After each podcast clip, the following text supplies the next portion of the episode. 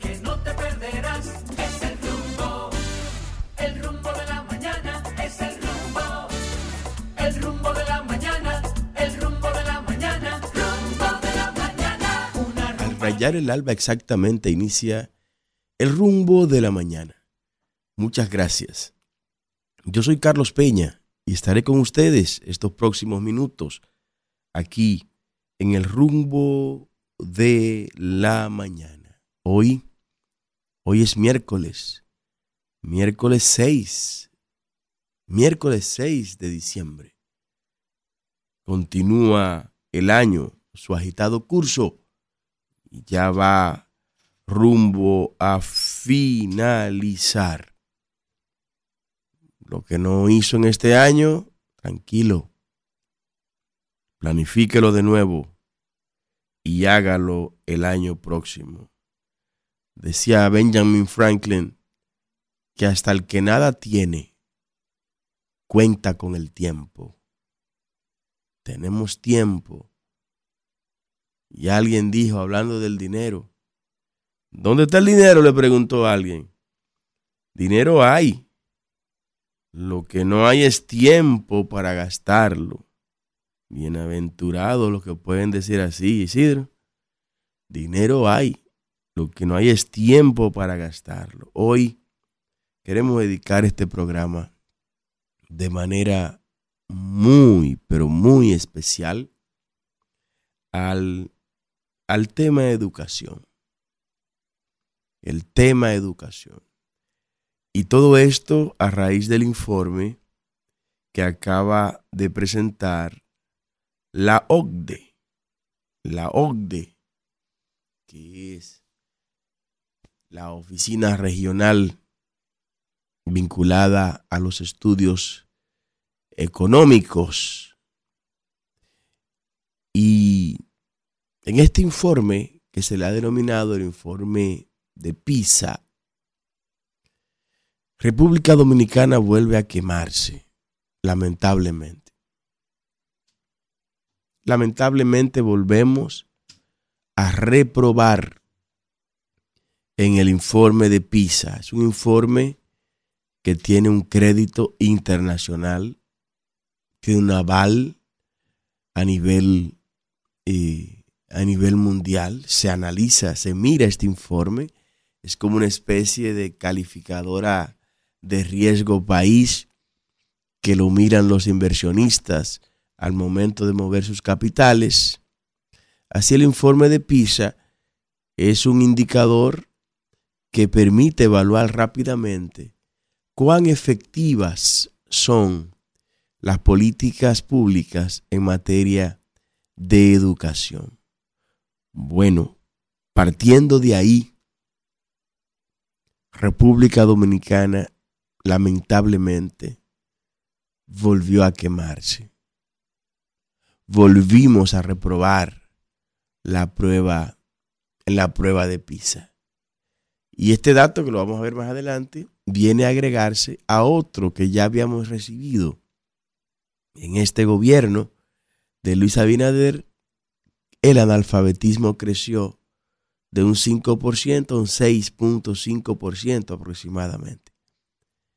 O sea, no es solo que estamos en un lugar vergonzoso, como lo es el lugar 79, de 81 evaluados, como ustedes pueden ver en la próxima imagen que Kelvin le va a mostrar ahí. O sea, de 79 países que fueron, de 81 países que fueron evaluados, nosotros estamos solo mejor que dos países. O sea, solo dos países en el mundo están peores que República Dominicana en educación.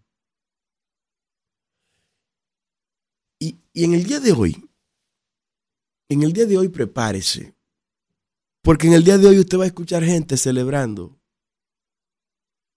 Usted va a escuchar gente que se van a atrever a celebrar en el día de hoy el que se haya reducido el deterioro en algunas de las áreas.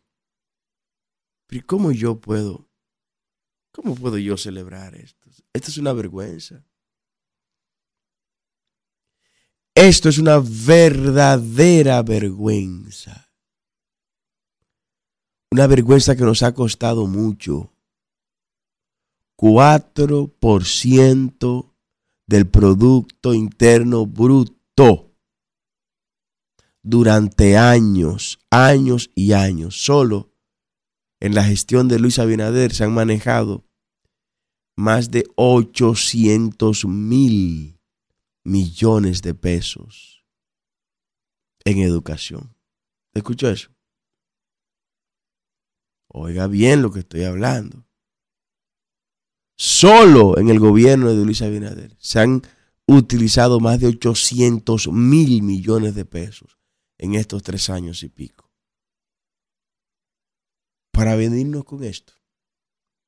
Y salimos así porque no se evaluaron todos los países que se evaluaron en el año 2022. Que de los 174 que se evaluaron, quedamos como en el 171. O sea que mientras más se evalúe, pues en un lugar más lejos quedamos. Mientras más países se incluyan en el informe, más para la, la cola nos tiran a los dominicanos. No, yo no, no, yo me resisto a creer eso. Que en el país de Ercilia Pepín eso esté pasando que en el país de Salomé Ureña eso esté pasando. Que en el país de don Pedro Enríquez Ureña eso esté pasando. Que en el lugar al que Hostos, don Eugenio María de Hostos, le entregó sus mejores años, estemos en esta ridiculez en lo que a educación respecta en un país que ha sido gobernado por educadores por tantos años, por intelectuales. Intelectuales, hemos tenido intelectuales en el gobierno. Y que estemos exhibiendo ese nivel de deterioro con los niveles de inversión, o no de inversión, con el nivel presupuestario que se ha destinado a ese sector, a la educación. Eso es imperdonable. Eso es imperdonable. Aquí debe abrirse, no sé cuándo será, pero aquí debe, abrirse una auditoría real para saber dónde se ha ido ese dinero. ¿Dónde está el dinero que se ha colocado para educación? ¿Quién se lo cogió? ¿Quiénes se lo han cogido? Porque no está en el cerebro de nuestros estudiantes convertido en conocimiento ese dinero. Es demasiado dinero. Bueno, demasiado dinero para lo que se ha hecho. para lo que se ha hecho es demasiado dinero. Pero si se hubiera hecho lo que se debía hacer, aquí estuviéramos exigiendo ya un 5% del Producto Interno Bruto para educación. Pero imagínese usted, Luis Abinader dijo hace un año y pico que había que quitarle 4 mil millones de pesos a educación porque ese dinero estaba sobrando, que iba a quedar para el año que viene y se iba a perder ese dinero. Oigan, que sobra dinero en educación. O sea, usted no está diciendo ahora que estamos en el ridículo lugar 79 entre los peores 81 países evaluados. O sea, de los 81 países evaluados, el que peor está está en el lugar número 81. Pues República Dominicana aparece en el número 79. Y hoy habrá focas que van a aplaudir algo que no se puede reivindicar ni siquiera para esta gestión ahí. Pero ¿qué hay que celebrar? Aquí no hay que celebrar nada. Este es un número de luto. Este es un posicionamiento de vergüenza. Esto es para bañarse de silicio y pedirle perdón al Dios de Israel por hacerle tanto daño a este pueblo. En materia educativa, Luis Abinader y el PRM también fracasaron. Fracasaron antes de él, también él fracasó. Quien se vendió como el cambio ha sido una gran estafa. Hemos tirado al suelo, a un agujero negro, más de 800 mil millones de pesos, mi hermano. Más de 800 mil millones de pesos en estos tres años.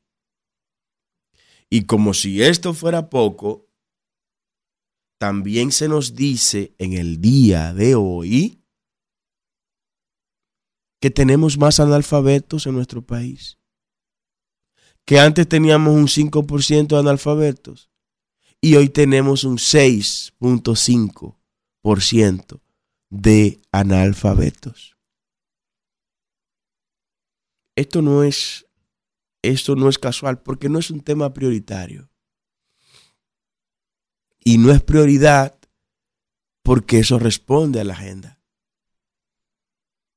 Vamos a tener un pueblo analfabeto, vamos a tener un pueblo indocto, vamos a tener un pueblo incapaz de formular críticas conceptuales, incapaz de profundizar en lecturas comprensivas para así limitar su crecimiento epistemológico.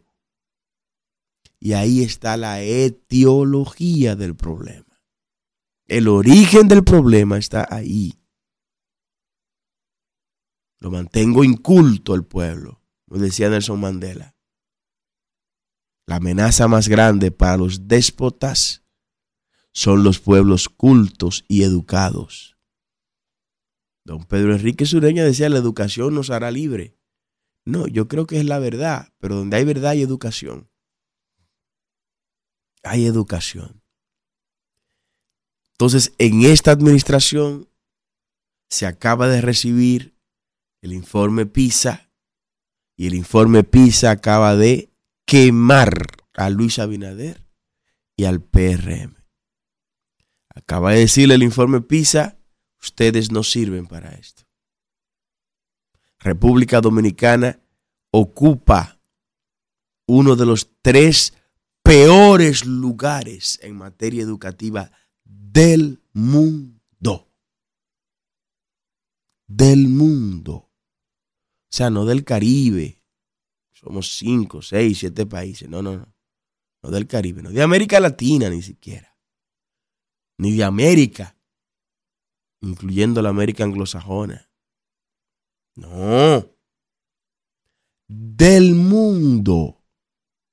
En el gobierno del PRM, República Dominicana está entre los tres países con peor educación del mundo.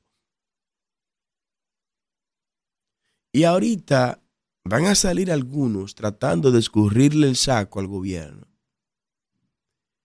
y decir que los profesores, ah, que los profesores no, no funcionan, que los profesores, ah, claro, siempre hay que coger la soga para que se rompa por el lado más vulnerable, que son los maestros, que son los profesores.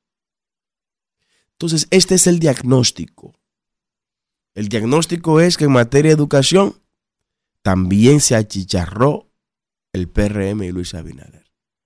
Ahora vamos a ver ¿Cómo puede esto salir adelante?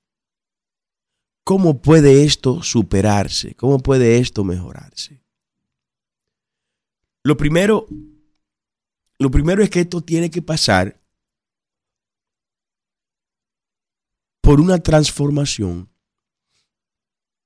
en lo que respecta al currículum de nuestras escuelas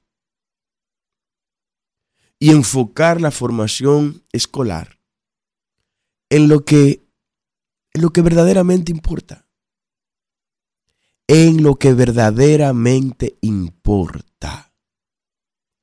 Todo lo que el muchacho pueda aprender con un tutorial en YouTube hay que sacarlo de las escuelas. ¿Te escuchó lo que dije? Todo lo que el estudiante pueda aprender ya a través de un tutorial de YouTube, sáquelo de las escuelas. Sáquelo. No ocupemos el tiempo de las escuelas en eso. Y vamos a educar para la vida. Por eso nosotros creemos vehementemente y defendemos vehementemente el método STEAM.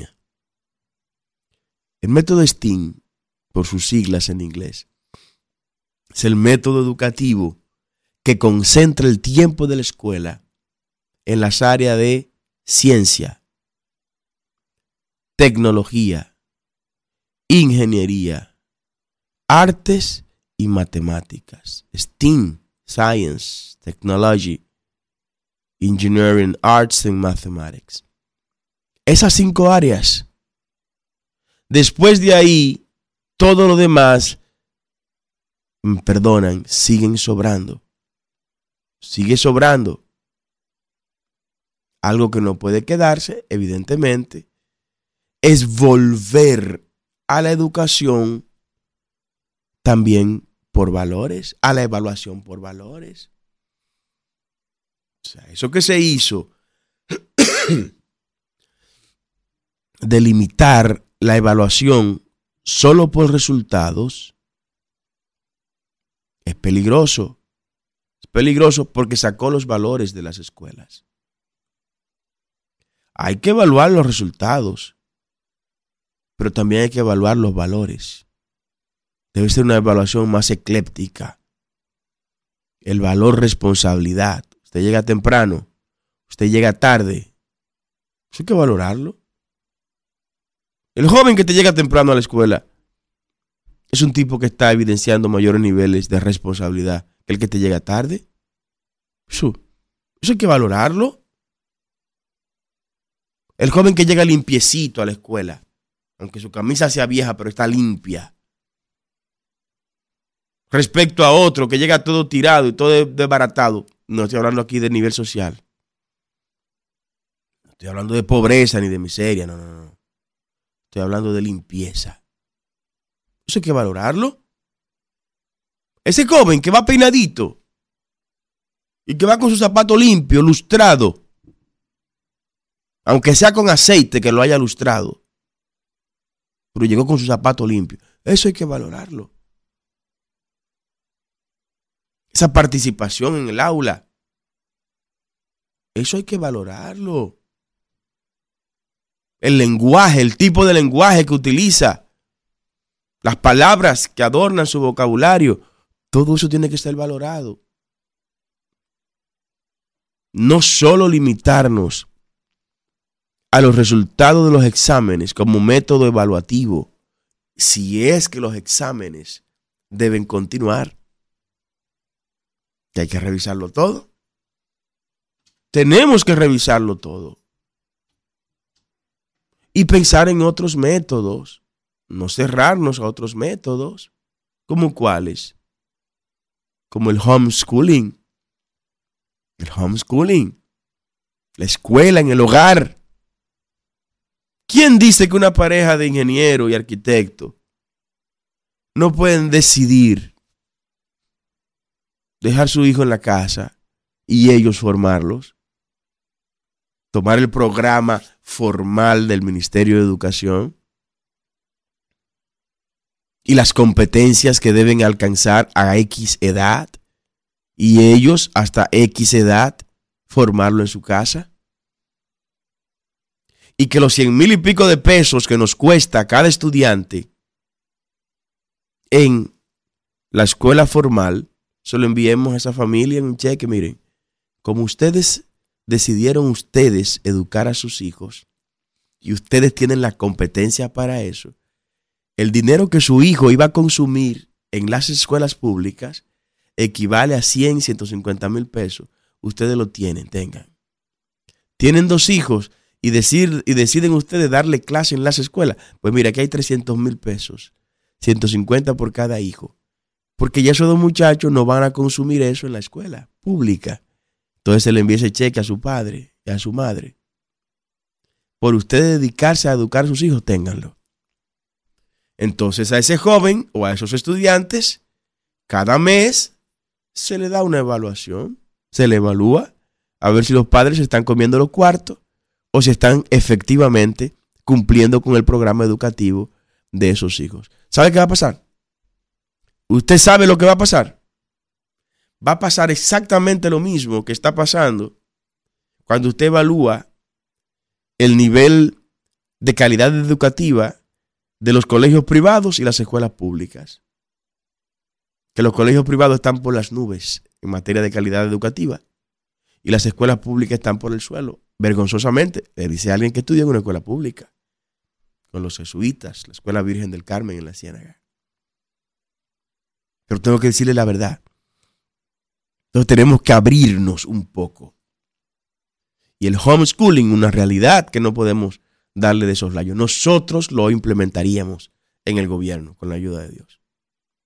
Usted es padre y usted se siente con la capacidad formativa y está formado para educar a su hijo desde el primer grado de la primaria hasta el octavo grado de la primaria, pues mire, tranquilo. Dedíquese a formar a su hijo. Usted tiene las competencias matemáticas, las competencias en gramática, las competencias en ciencia para eso. Dedíquese a eso en su propio hogar, que es el lugar donde se debe educar por excelencia. La casa, el hogar. No es la escuela, no es la iglesia, no es el club, no es la calle, no es el barrio, es la casa, la familia. Entonces, como usted va a tener, como ese es un trabajo que usted va a tener, pues mire, usted va a recibir lo que su hijo nos costaría en una escuela pública, a usted se lo vamos a dar en efectivo. Ronda los 100, 150 mil pesos el año escolar por niño en República Dominicana. Pues mire, usted lo tiene. Dele clase a su hijo en su casa. Eso sí, cada mes, para poder promoverlo al otro nivel, va a ser sometido a una evaluación como todos los estudiantes del sistema. Y le aseguro, mire, le aseguro que ese niño tendrá niveles muy superiores al promedio de las escuelas públicas. Así de simple. Se sigue financiando la educación con el dinero de los dominicanos. Lo único que ahora se va a eficientizar de esa manera. Es lo primero, abrirnos al homeschooling. Los muchachos ahí no van a aprender a fumar juca, no van a estar al día con el último de los dembow que se esté moviendo por ahí. No, no, van a estar en la casa y en la casa van a aprender. Eso es lo primero. Lo segundo tiene que ver con la aplicación del método STEAM, como dije. Ciencia, concentrarnos en ciencia, tecnología, ingeniería, artes y matemáticas. Lo demás, apréndalo en otro lugar pero no en las escuelas. Añadido a esto, ahora que República Dominicana decidió hacer grandes inversiones en materia de infraestructura escolar, pues tenemos que sincerarnos con este tema. Tenemos que ser sinceros con este tema.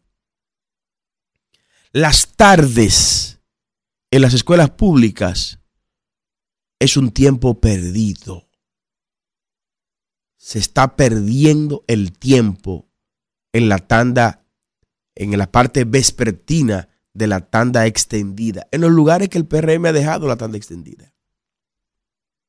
Se está perdiendo el tiempo en esos lugares. ¿Por qué?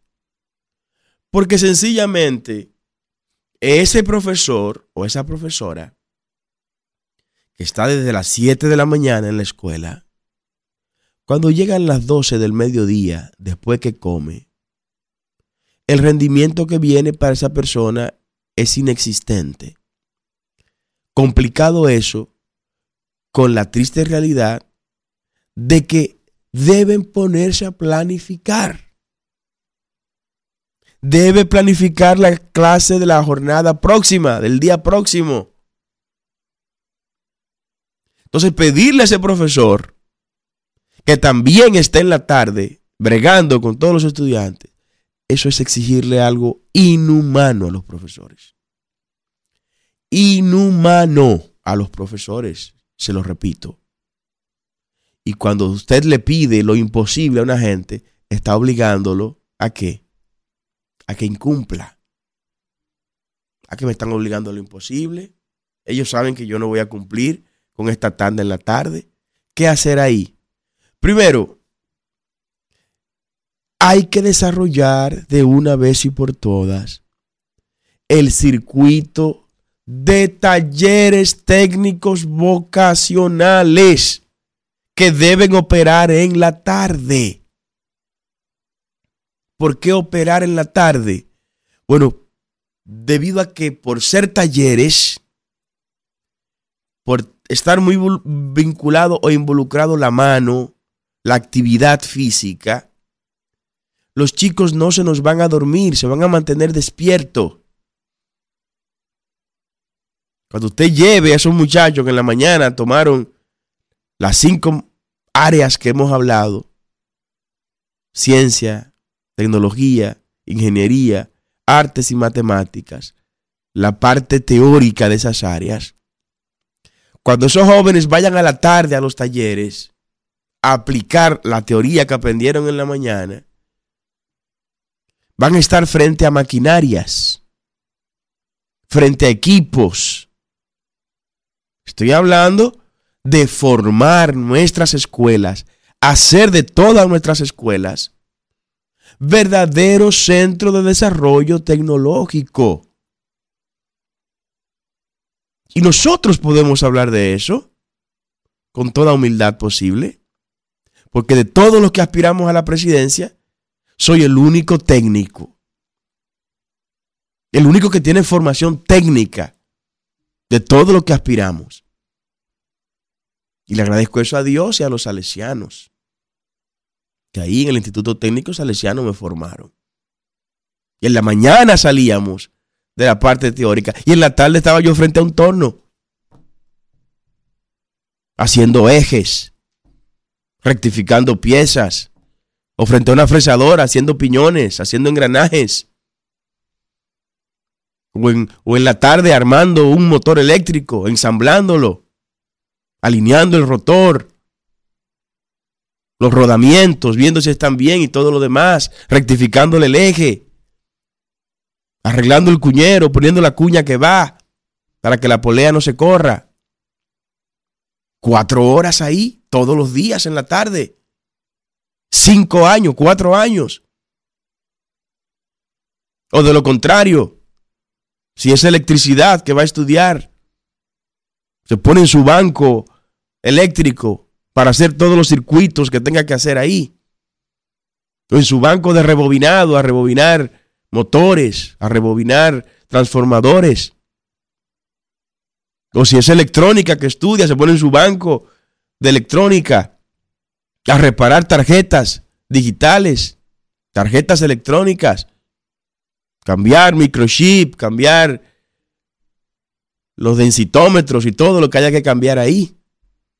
O si por el otro lado es a la industria gráfica que va, va a pasar cuatro horas frente a una rotativa, imprimiendo, o frente a una máquina de diseño, diseñando, haciendo arte.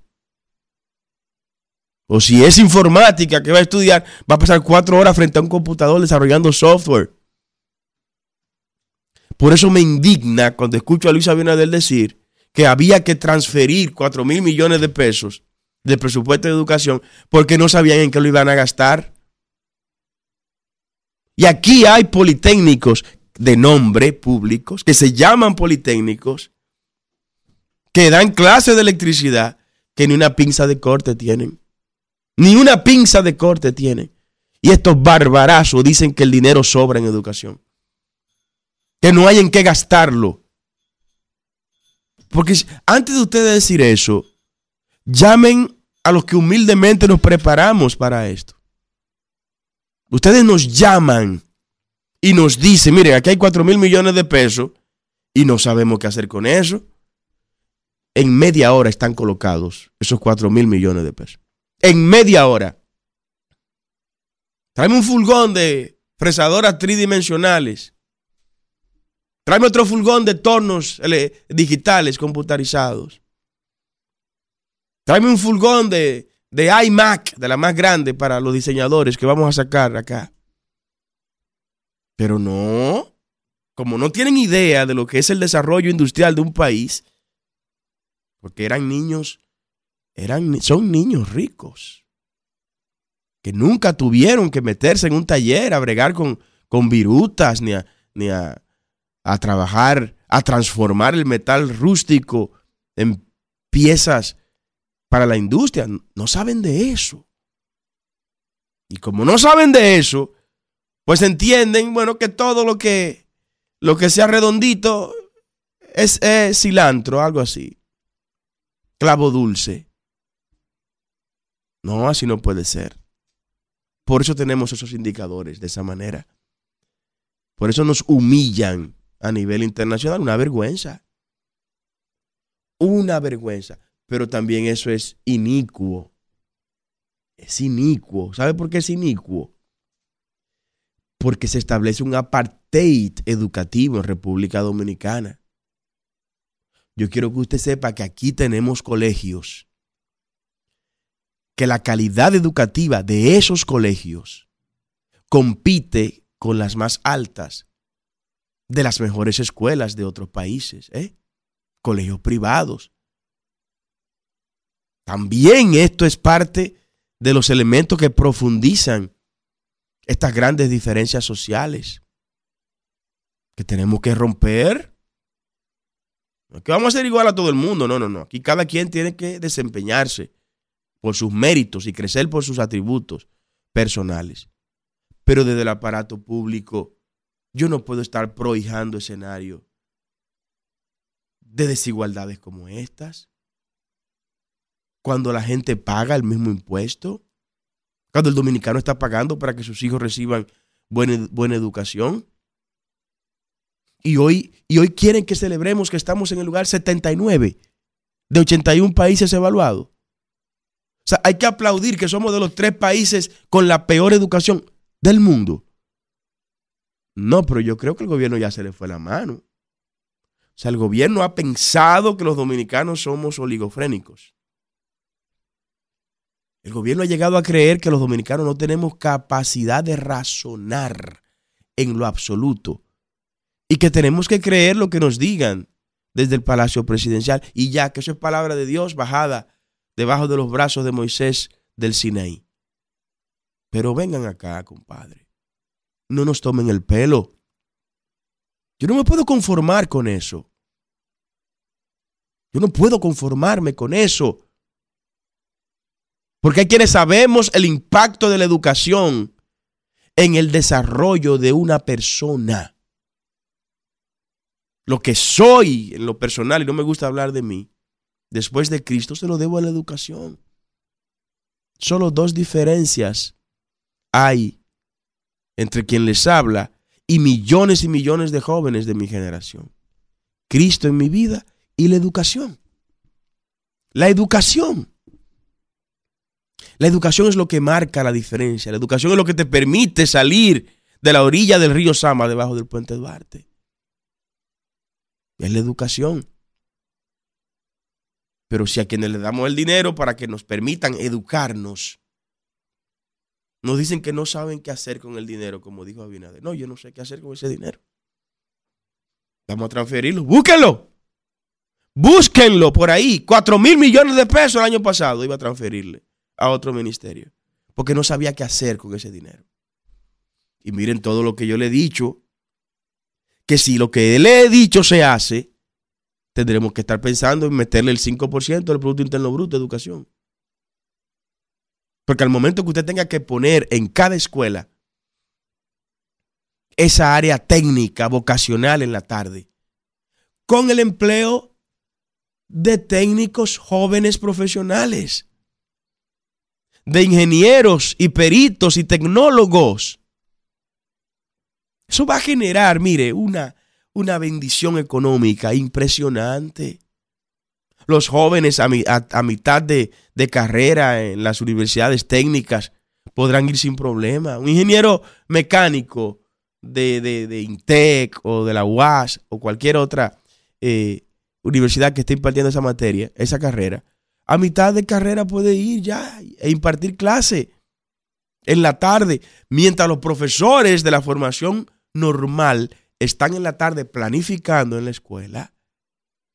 Los profesores técnicos vocacionales están impartiendo su clase. Y usted verá cómo este país se va a desarrollar. Pero todo esto está concatenado. ¿Concatenado con qué? Yo no creo en las coincidencias. No creemos en las casualidades.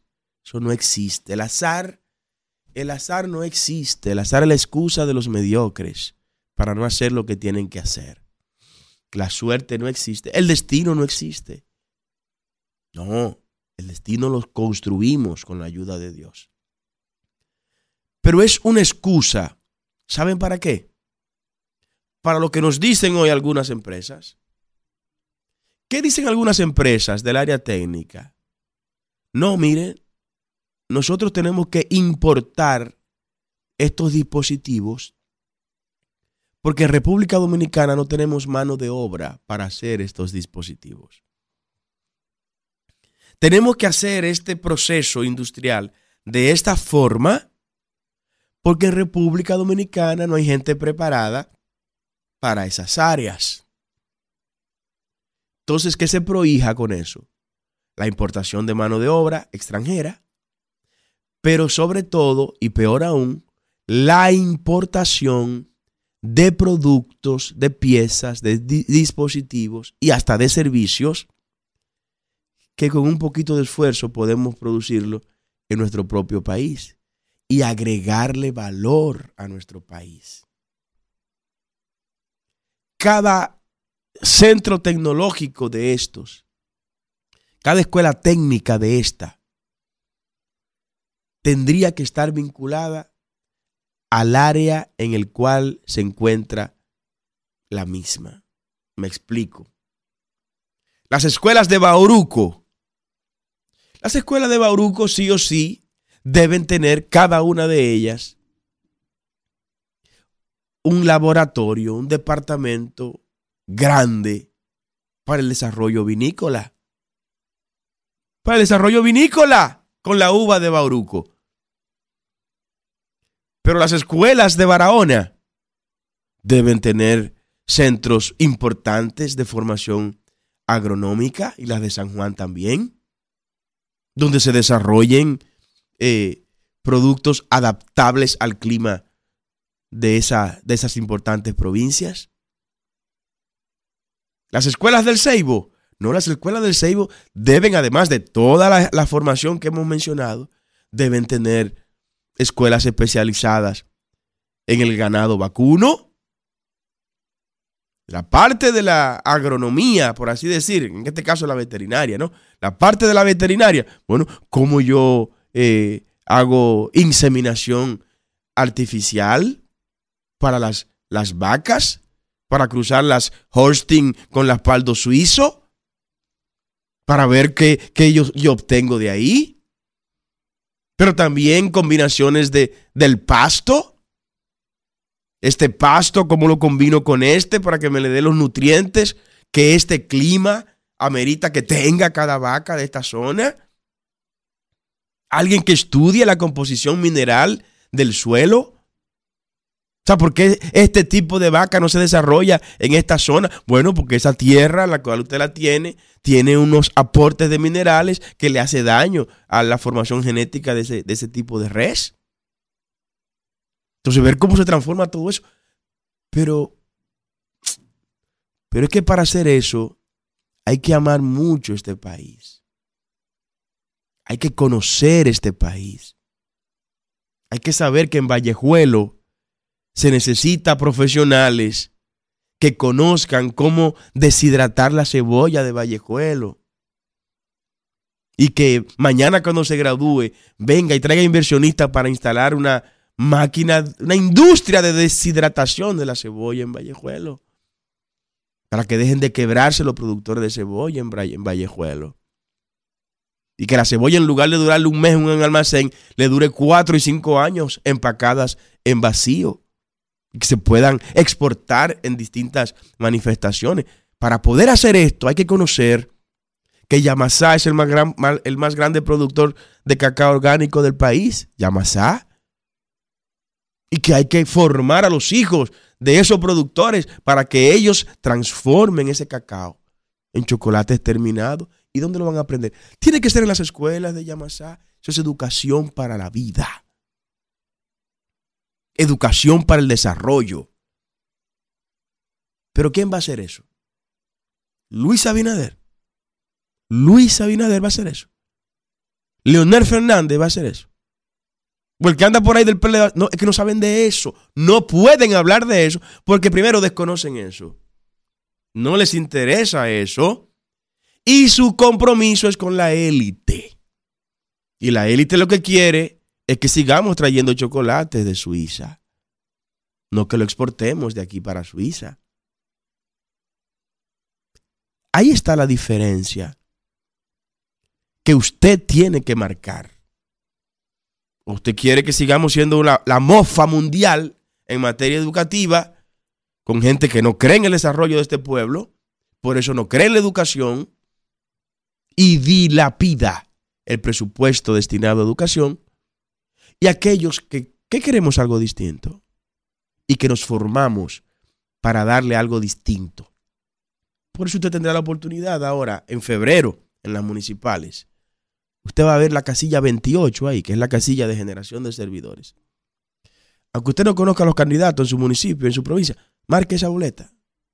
Que la gente que está ahí está formada con este discurso que usted ha escuchado. Lo mismo en el mes de mayo. Las congresuales y presidenciales.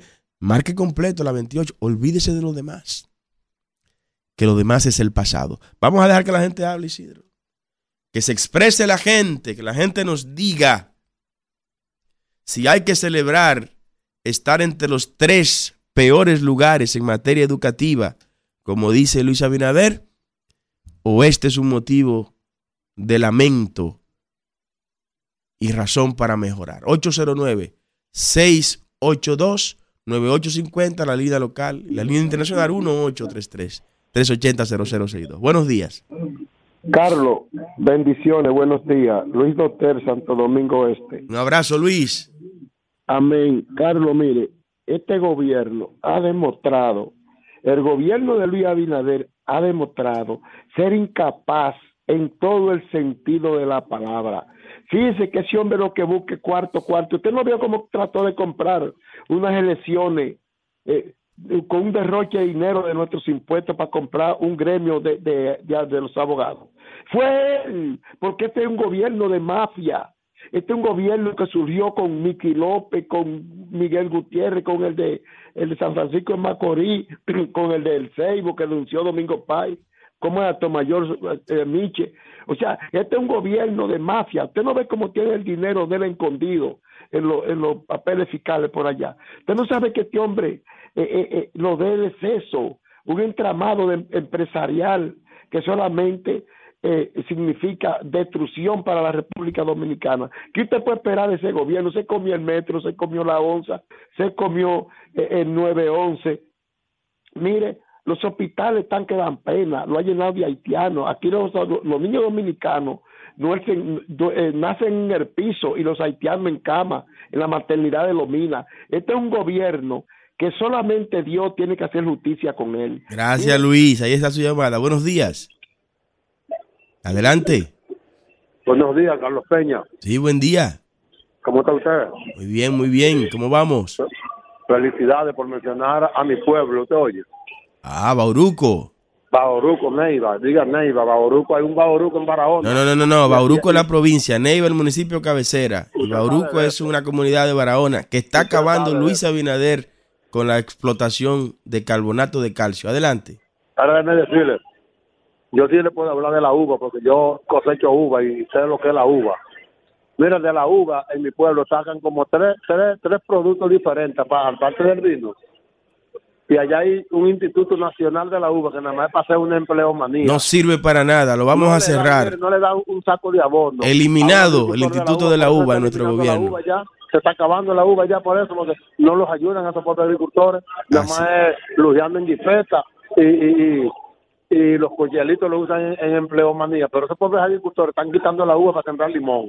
Sí. Siembran el limón y después se les pierde el limón. Si lo quitan la uva para sembrar mango. Siembran mango y después se les pierde el mango. Esto es un desorden que hay. Pues, Usted debe votar por mí, deje de votar por Abinader porque me están quebrándolo. Buenos días, diga usted.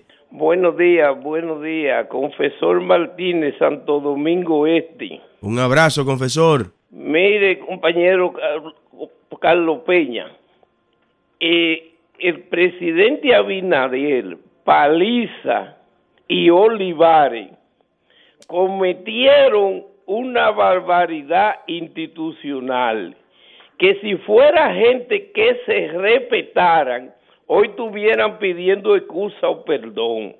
Fíjese, aquí estamos prestos a tener unas elecciones ya en febrero.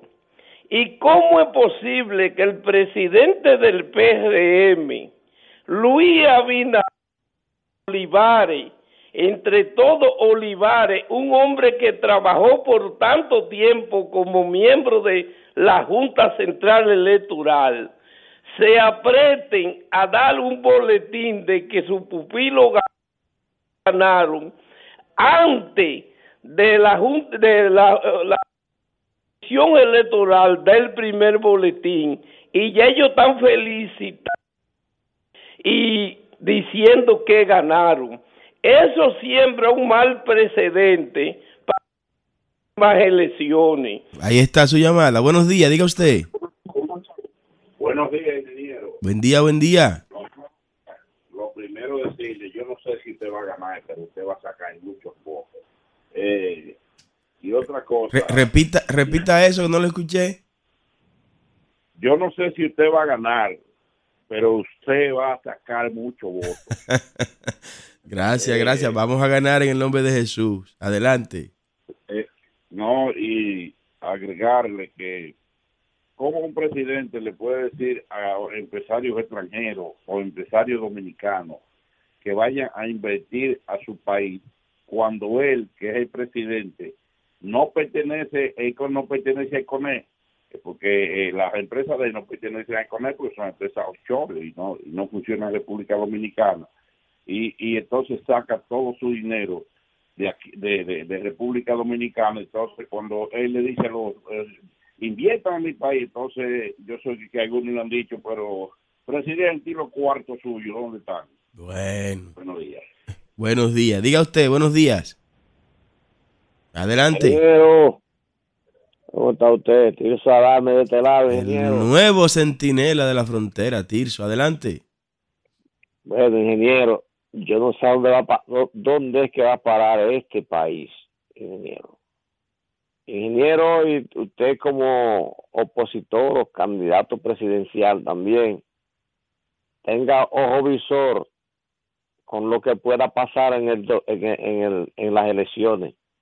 Ya nos mandaron un mensaje con relación a, las a, la, a las elecciones de la, del Colegio de Abogados cómo este, cómo este gobierno gastó todo una gran cantidad de dinero militarizando militarizando esas pequeñas elecciones. Imagínese usted si es con esa, imagínese usted cómo puede hacer en unas elecciones presidenciales, congresionales y municipales. No quieren perder nada porque nunca lo han, no, no lo han hecho bien, porque tenían que, tenían que ocuparse ahora desde que tomaron el poder, tenían que ocuparse para no para no preocuparse después. Ahora están es. preocupados con su mal gobierno y nosotros estamos buscando la forma de sacarlo tal vez hasta antes del 2024. Gracias, Tirso. Buenos días, diga usted. Sí, buenos días. Este país está en cuatro bloques y lo van a dejar destrozado. Ese negocio que quiere este este señor, porque no yo ni presidente lo voy a llamar, con Aerodón, eso eso es planificado. Eso es bien. Oye, siete años antes ¿Por qué tiene que ser siete años antes de cumplirse el contrato? Señor presidente, respete a los dominicanos, téngase mucho cuidado, presidente, téngase mucho cuidado con todo el respeto, respete a los dominicanos, no juegue con la inteligencia del pueblo dominicano, que usted es un bendito libanés, así es que téngase mucho cuidado, presidente, respete a los dominicanos. Muchas gracias. Muchas gracias por su llamada. Adelante, buenos días. Buenos días, buenos días. Bendiciones. Buen día, bendiciones. Es que la gente no va a entender que un político corrupto no le importa nada más que su bienes. Señores, vamos a concientizarnos, vamos a votar por Carlos, vamos a sacar a ese maldito, perdónenme la palabra, que es que ese señor no siente nada por los dominicanos. Ese señor es un resentido. Pasen buen día. Ahí está su llamada, la gente opinando. Adelante, diga usted, buenos días. Sí, buenos días, señor Carlos Samuel, Estados Unidos, New Jersey, con mucho frío. Samuel, un abrazo, ¿cómo vamos? Y estamos bien, estamos vivos, muy desesperanzados, porque usted sabe que uno coge para este país a coger lucha con el deseo de volver un día a vivir la República Dominicana, pero con, con adefesios como este en el gobierno, con, con un hombre con tan poca palabra, con una moral tan baja, como con un odio al dominicano, como con ese daño que le interesa hacerle al pueblo que si yo no leí mal, ayer cogieron otro préstamo como de 133 mil millones fueron. Así mismo. bien la cifra. Así mismo. Entonces, ah, pero, entonces, pero, ¿de qué manera él tiene los timbales de pararse a hablar de los de los gobiernos anteriores? Porque yo no sé si él es más, más dañino que lo que ya está registrado como dañino. Porque usted venir y agarrar el dolor del pueblo, la necesidad del pueblo, para venderse como el Mesías, como la sanación, como la cura, para luego pagarle al pueblo dominicano con tanto daño, con tanta irresponsabilidad, con tanto robo, con tanto atraco, ese maldito contrato que él hizo. Pero Abinader tiene que haberle vendido el alma de él al puro demonio. Eso hay que sacarlo de ahí, señor Carlos. Pase buen Mu- día, hermano. Muchas gracias, Samuel, por su llamada. Señores, quiero agradecer al presidente Javier Milei que en el día de ayer pues nos extendió de manera formal una invitación a nosotros y una comitiva del Partido Generación de Servidores para asistir el próximo domingo a la toma de posesión de el presidente eh, Javier Milei. Gracias de corazón. Igual agradecerle a la canciller Diana Mondino por eh, esta eh, deferencia de invitarnos a esta eh, toma de posesión, a la asunción de Milei, como allá se le conoce, este traspaso de mando presidencial. Así que con la ayuda del Señor estaremos acompañados de una importante comisión del Partido Generación de Servidores. Buenos días, diga usted. Buenos días. Buenos días, Brito de las Américas. Adelante, Brito. Mire, no me quería re- referir a lo que pasó en el Colegio de Abogados, pero ah, surge una pregunta. ¿Qué tan bueno hay en el Colegio de Abogados que hay que pagar ocho o ocho millones, porque se dice que no fueron cuatro, no, que fueron ocho. Ocho millones para, para un gremio que se supone que para dar servicio y, y, y este- estar unido con, con, con los demás colegas para buscar soluciones y, y vida mejor para cada uno de ellos. ¿Qué pasa con eso? Entonces yo lo voy a decir en una breve décima que escribí aquí. Dígala. Dice así, a don Diego José García, quien según lo que yo noto, vendió bien caro el voto de todo el que le seguía. Si eso no es fullería, ¿cómo le llaman a eso? Concluyo este proceso que este mal comerciante deben echarlo para adelante, pero metiéndolo preso. Bueno, después que de esto que usted ha dicho, yo no tengo otro más que decir, no tengo más nada que decir. Usted lo ha dicho todo. A los traidores se le trata como traidores. Nos vemos mañana. Donde nace la noticia, donde hay más variedad, la propuesta matutina